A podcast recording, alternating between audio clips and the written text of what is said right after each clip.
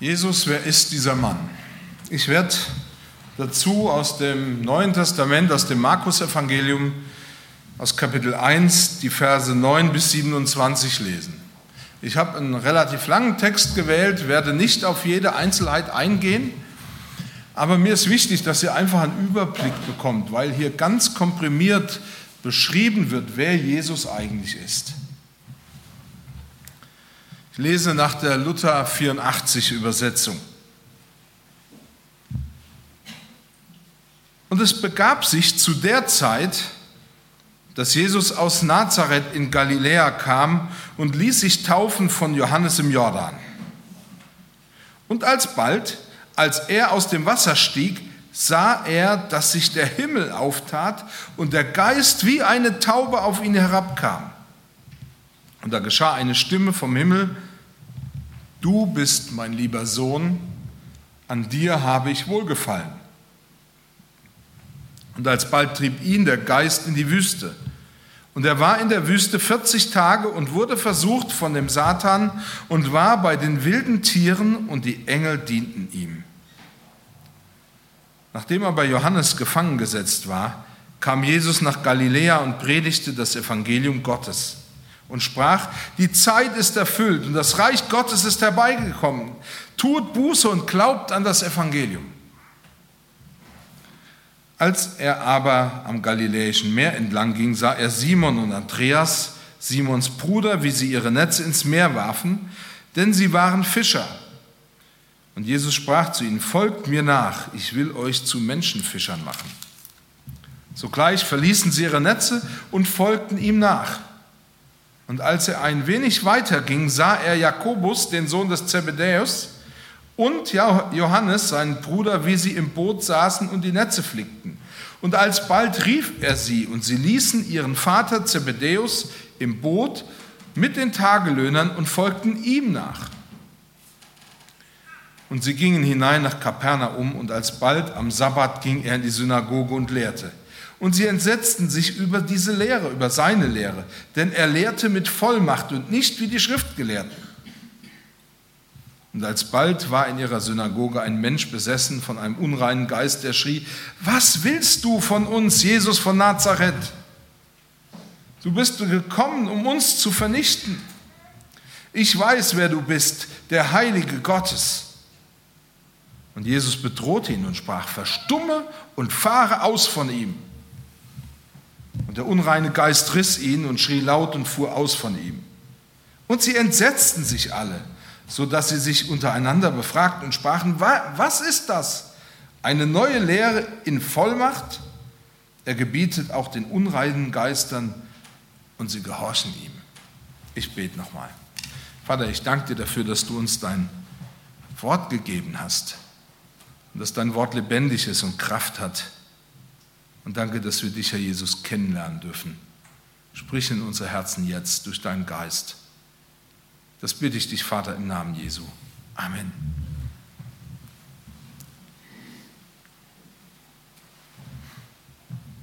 John Ottberg hat in seinem Buch Weltbeweger, Jesus, wer ist dieser Mann oder dieser Mensch, interessante Dinge über den Einfluss von Jesus Christus in dieser Welt aufgespürt und zusammengetragen. Uns erstaunt vielleicht ein bisschen, aber der Einfluss von Jesus Christus auf diese Welt, auch heute noch, ist gewaltig. Jaroslav Pelikan, ein Historiker und Professor der Universität Yale, schrieb, Ganz gleich, was man persönlich von Jesus Christus von Nazareth hält oder über ihn glaubt. Er ist seit fast 2000 Jahren die beherrschende Gestalt der Geschichte. Wenn man einen gigantischen Magneten nehmen würde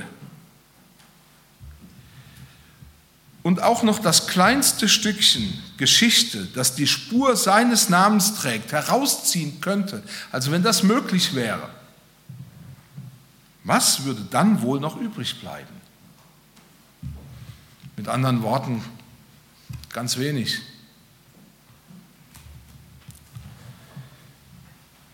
Ein anderer Mann namens Chesterton, wohl auch ein Amerikaner, hat sich auch über Jesus geäußert und schrieb folgendes, wenn man den Einfluss von Jesus messen wolle, dann sei die beste Methode, außer sich gänzlich ins Christentum hineinzubegeben, also sich unter den Christen zu bewegen, sich gänzlich außerhalb des Christentums zu begeben. Also mal zu schauen, wo da Jesus irgendwo zu sehen ist, wo man da auf ihn stößt.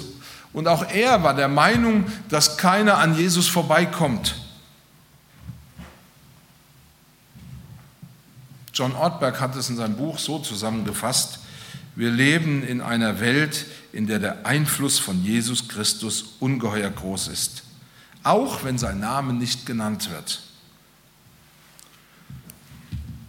Aber ist das alles, was du über Jesus wissen musst? Dass er heute auch noch Einfluss hat?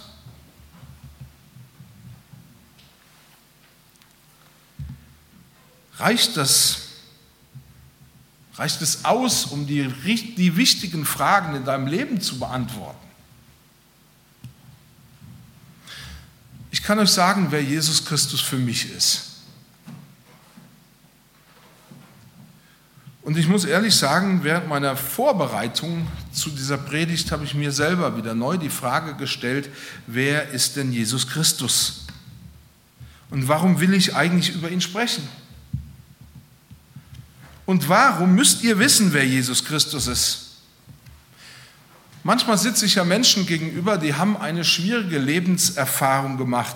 Wahrscheinlich, weil sie, und oft war es so, dass, dass sie einen anderen Menschen verloren haben. Sie haben ein Schicksal in, äh, erlitten.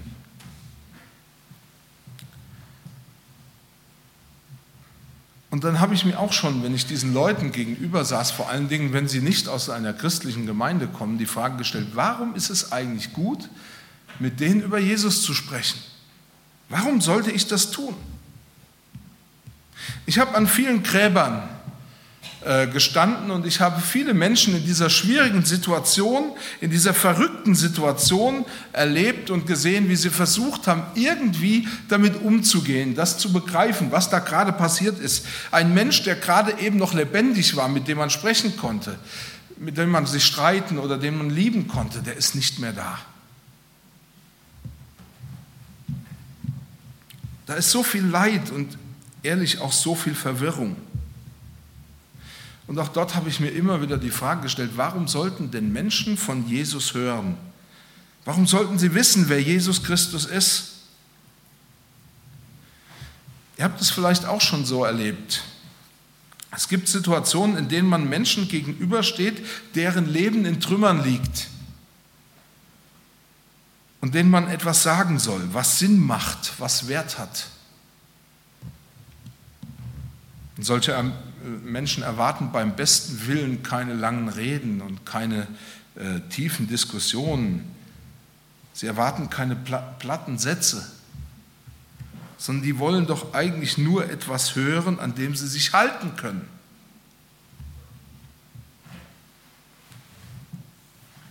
Als Christ und als Pastor ist man in so einer Situation ja gefordert, eine eigene Antwort zu finden, etwas zu finden, etwas zu sagen, was trägt, was hält. Denn ich habe oft schon erlebt, dass ich gerade in der Begegnung mit Leid selber in Frage gestellt werde. Dass ich, wenn ich einem Menschen gegenüberstehe, der einen anderen verloren habe, ungefragt geprüft werde, was ich für den tragenden Grund in meinem Leben halte. Und damit stellt sich ja fast automatisch für mich die Frage, wer ist Jesus Christus für mich? Denn als Pastor, das liegt schon in der Natur meines Berufs, spreche ich ja sehr viel über Jesus Christus. Für mich persönlich habe ich entdeckt, ich spreche nicht über Jesus, weil mein Job mich dazu zwingt oder weil ich jetzt heute Morgen den Termin mit euch habe. Oder weil es vielleicht nicht ganz falsch ist, über einen Menschen zu sprechen, der so viel Einfluss in diese Welt hat.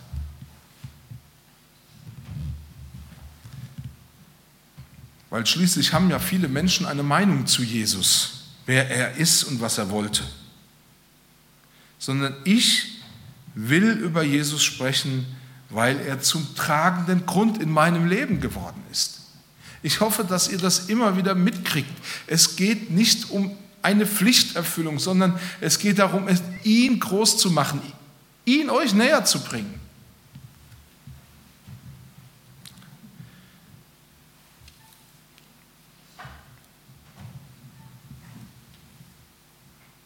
Ich habe ihn als den Sohn Gottes erkannt.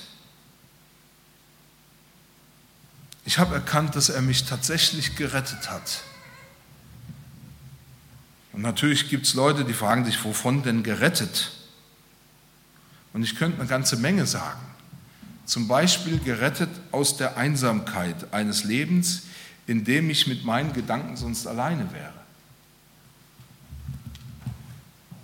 Gerettet aus tiefster Sinnlosigkeit. Gerettet aus dem bohrenden Zweifel, nicht zu geliebt zu werden oder einen wertvollen Beitrag für die Welt leisten zu können. Ja, nicht zuletzt gerettet aus der zerstörerischen Wirkung der Sünde oder der Schuld, die die Sünde nach sich gezogen hat. Mit anderen Worten, so wird es Paulus wahrscheinlich sagen, gerettet aus dem Tod zum Leben.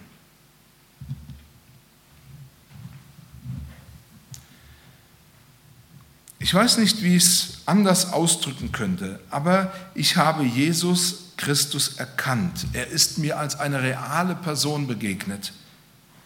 Und zwar, als ich die Bibel gelesen habe. Ich hatte keine Vision oder sowas. Aber als ich die Bibel gelesen habe, ist mir das auf einmal alles völlig klar geworden. Ich wusste, es ist die Wahrheit.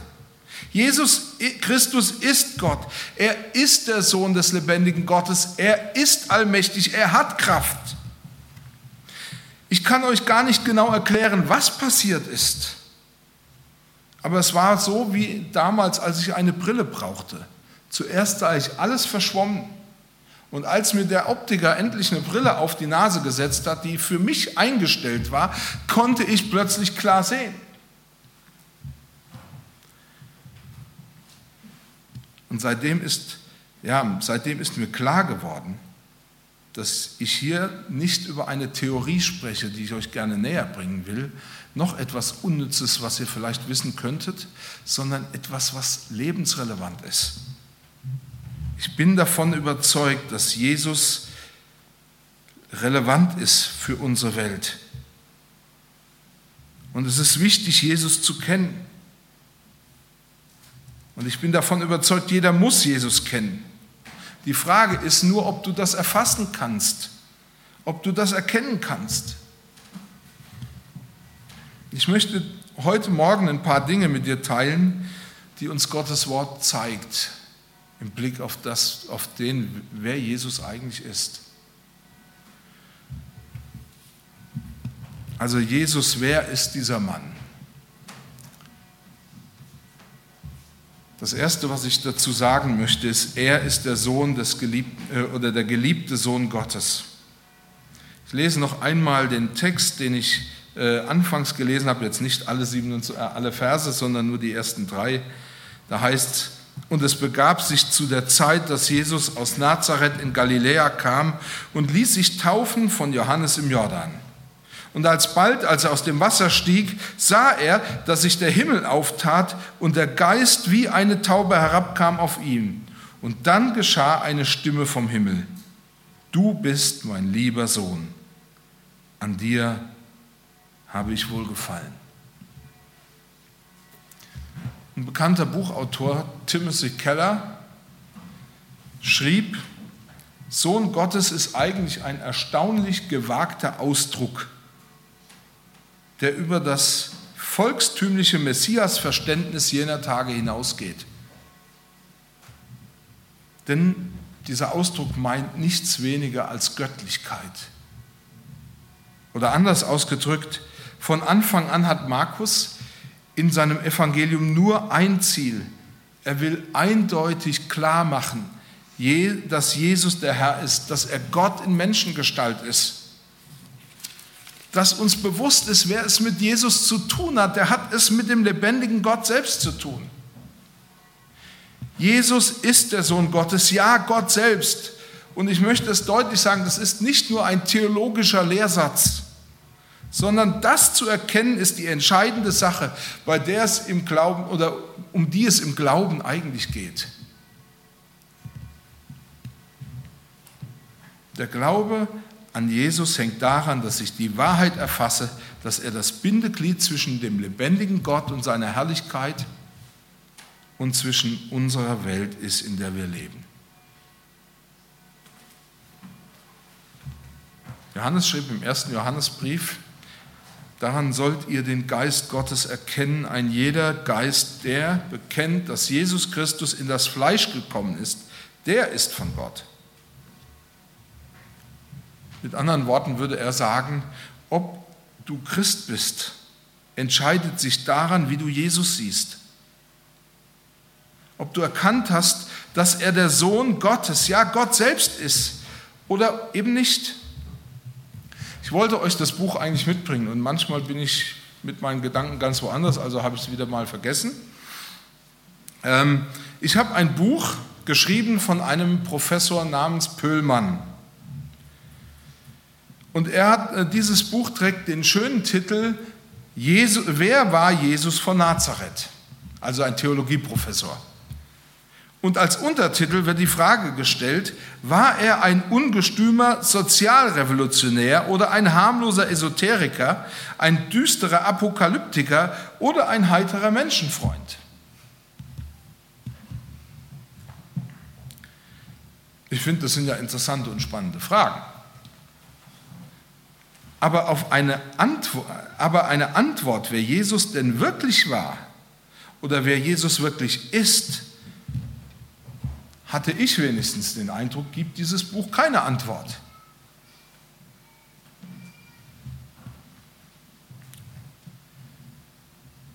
Johannes schrieb, jeder, der Jesus Christus als ins Fleisch gekommen bekennt, also als wahrer Mensch und Gottes Sohn, ist von Gott.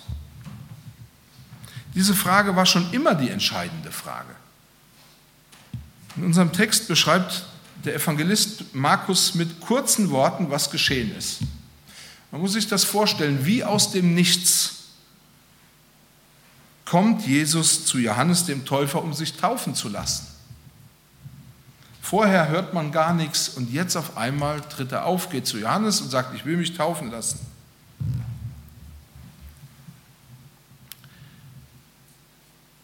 Im Matthäusevangelium wird berichtet, dass Johannes der Täufer Jesus schon lange kannte. Warum? Sie waren verwandt.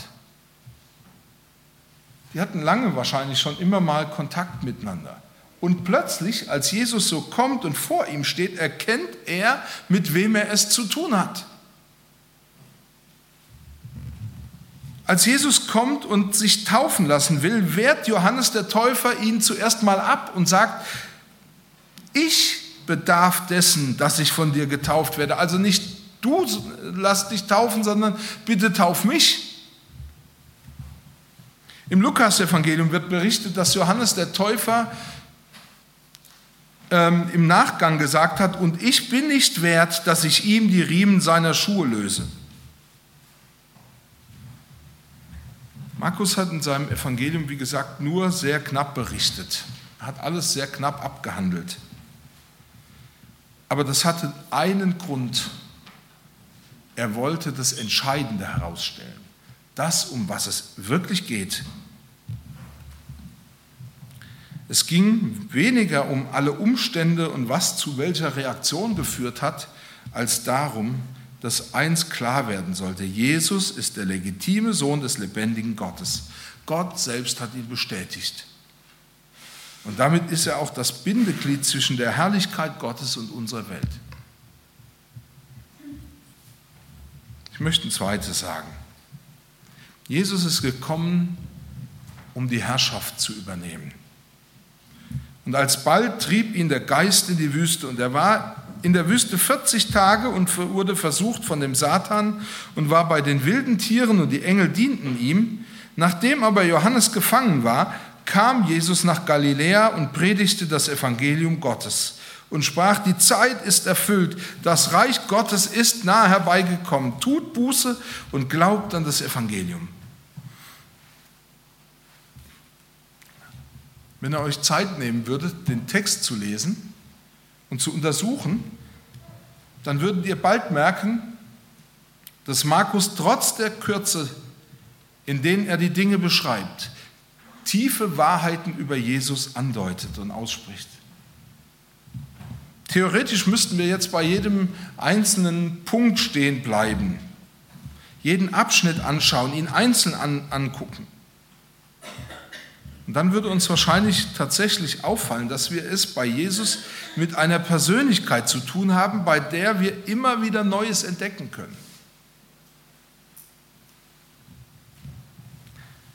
Alten Testament begegnen uns ja drei herausragende Persönlichkeiten, denen Gott eine wegweisende Verheißung gemacht hat. Etwas, was in die Zukunft weist. Die erste dieser Personen war Abraham. In 1. Mose 12, Vers 3 wird beschrieben, wie Gott Abraham verheißt, ich will segnen, die dich segnen und verfluchen, die dich verfluchen. Und in dir sollen gesegnet werden alle Geschlechter auf Erden. Im Römerbrief, lange Zeit danach, schreibt Paulus mal, dass Jesus der neue Abraham ist. Denn durch ihn, erst durch ihn wurde es möglich, dass diese Verheißung, die Gott diesem Abraham 2000 Jahre vor, vor Jesus gegeben hat, dass die tatsächlich für alle Völker erreichbar wird. Die zweite Verheißung bezieht sich auf Mose. In 5. Mose 18 äh, heißt es, ein Propheten wie mich wird dir der Herr dein Gott erwecken. Aus dir und aus deinen Brüdern, dem sollt ihr gehorchen. Es wurde der Welt gar nicht in erster Linie ein neuer König verheißen, sondern ein neuer Mose. Das Wichtigste und das Charakteristischste des Mose war, dass im Alten Testament gesagt ist, fortan ist kein Prophet mehr in Israel aufgetreten wie Mose, mit dem der Herr von Angesicht zu Angesicht gesprochen hat. Ein Ausleger wies darauf hin, dass es das Wesentlichste war, dass er mit Gott von Angesicht zu Angesicht geredet hat. Er schrieb, das Entscheidende ist, dass er mit Gott geredet hat wie ein Freund. Nur von dort her konnten seine Werke kommen, nur von dort her konnte das Gesetz kommen, das Israel den Weg durch die Geschichte weisen sollte.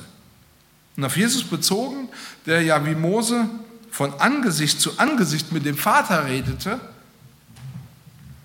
schreibt er, und das eigentliche Kennzeichen dieses Propheten wird es sein, dass er mit Gott von Gesicht zu Gesicht redet, wie ein Freund mit dem Freund. Sein Kennzeichen ist die Unmittelbarkeit Gottes, also dass Gott unmittelbar da ist, dass er in Gottes Gegenwart ist. Und zwar so, dass er den Willen und das Wort Gottes unverfälscht aus erster Hand mitteilen kann. Als Jesus, und ich habe das eben gelesen, habe das Evangelium vom Anbruch des Reiches Gottes verkündigt hat, sprach er aus, was er vom Vater selbst gehört hat. Und die dritte Person mit Verheißung im Alten Testament war David, das war der zweite König des Volkes Israel. Als er Gott einen Tempel bauen wollte, hat Gott ihm verheißen, dass auf immer ein König von seinem Haus auf dem Thron sitzen wird. Und zwar ein König, der nicht nur über Israel, sondern auch über die Völker herrschen wird. Ein König, der einen ewigen Thron haben wird. Als Jesus so unvermittelt in Judäa auftrat, verkündete er nicht nur, sondern er proklamierte, er rief eine neue Herrschaft aus, sein eigenes Königtum. Ich habe das extra im Griechischen nochmal nachgeschaut. Es wird so deutlich, dass hier hat er nur ausgerufen, was ist. Er sagte deutlich, die Herrschaft Gottes bricht jetzt an. Kommt also unter meine Herrschaft. Das Evangelium war, in mir hat sich erfüllt, was Abraham, Mose und David verheißen wurde. Und Jesus macht klar, wer mir nachfolgt und unter meine Herrschaft kommt, der hat Anteil am Segen Gottes und der Gemeinschaft mit ihm. Dieser Ausleger schrieb dazu, der Jünger, der mit Jesus mitgeht, wird so in die Gottesgemeinschaft hineingezogen. Und das galt nicht nur den Jüngern, sondern das gilt jedem. Wer erkennt, dass Jesus mehr ist als nur dieser einfache Zimmermannssohn oder wie Ernst Bloch mal gesagt hat, ein Rebell der Liebe, wer, wer erkennt, er ist König, er kommt mit einem klaren Herrschaftsanspruch, der eben nicht nur auf Israel beschränkt ist, sondern auf die Herrschaft der ganzen Welt ausgerichtet ist, der weiß, ich muss mich mit Jesus auseinandersetzen. Er erhebt auch Anspruch auf mein Leben. Er will die Herrschaft auch in meinem Leben.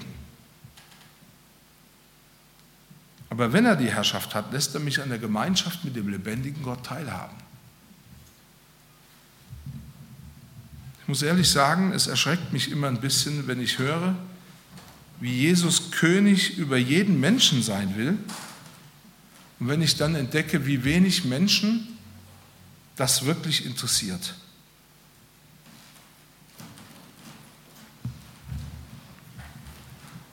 Sie glauben, es reicht doch, wenn ich mal im Leben eine Entscheidung für Jesus getroffen habe. Danach geht es doch nur noch darum, was ich für Pläne und Ziele in meinem Leben verwirklichen kann.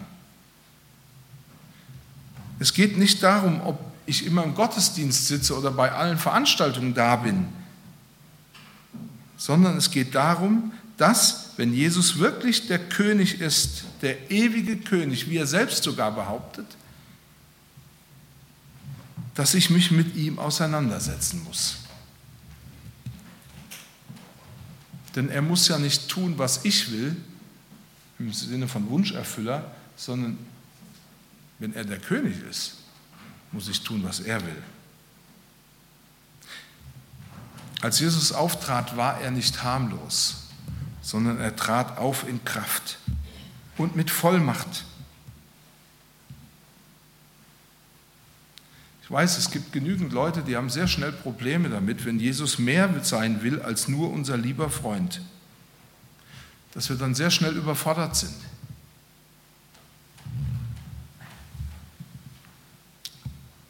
Jesus ist kein Tyrann. Er ist Gottes Liebe in Person. Aber ihn nicht auch als König zu erkennen, und ich möchte es auch mal sagen, und ihn nicht auch zu fürchten, das ist eigentlich völlig daneben. Erkennen wir denn nicht, dass Gott sich mit seiner ganzen Autorität, mit seiner ganzen Allmacht hinter Jesus gestellt hat? Wisst ihr, das größte Problem, das die Israeliten zu der Zeit hatten, von der Markus hier berichtet, war, dass der Sohn Gottes gekommen war, um seine Herrschaft anzutreten. Und sie haben ihn in Mehrheit nicht verehrt, sondern abgelehnt und ans Kreuz genagelt. Ich glaube, heute würde er nicht ans Kreuz genagelt werden. Ich glaube, das Problem hätte er gar nicht aber er würde einfach nicht beachtet werden.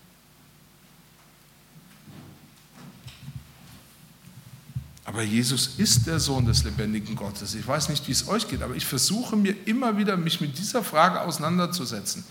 Was bedeutet es, dass Jesus der Sohn des lebendigen Gottes ist? Was bedeutet es, dass er real da ist, dass er keine fixe Idee ist? Und wenn das die Wahrheit ist, und ich weiß, dass es die Wahrheit ist, wie muss ich dann damit umgehen? Ich wollte euch heute gar nicht so viele Lösungen geben, sondern ich wollte euch eigentlich mit einer Frage nach Hause schicken. Und zwar die Frage, wer ist dieser Mann? Und wenn wir diese Frage beantworten, dann könnten wir eigentlich meiner Überzeugung nach nicht daran vorbei, uns in unserem ganzen Leben mit ihm auseinanderzusetzen und uns auf ihn einzustellen. Deshalb möchte ich ja, dir den Mut geben, dich mit dieser Frage auseinanderzusetzen. Wer ist dieser Mann? Jesus, wer ist das? Amen.